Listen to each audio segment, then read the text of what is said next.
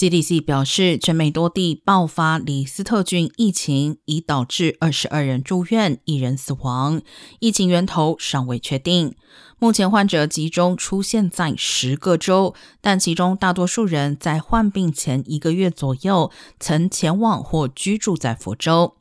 CDC 敦促医院和诊所向当地卫生部门报告李斯特菌病例，并通报病患近一个月内的饮食。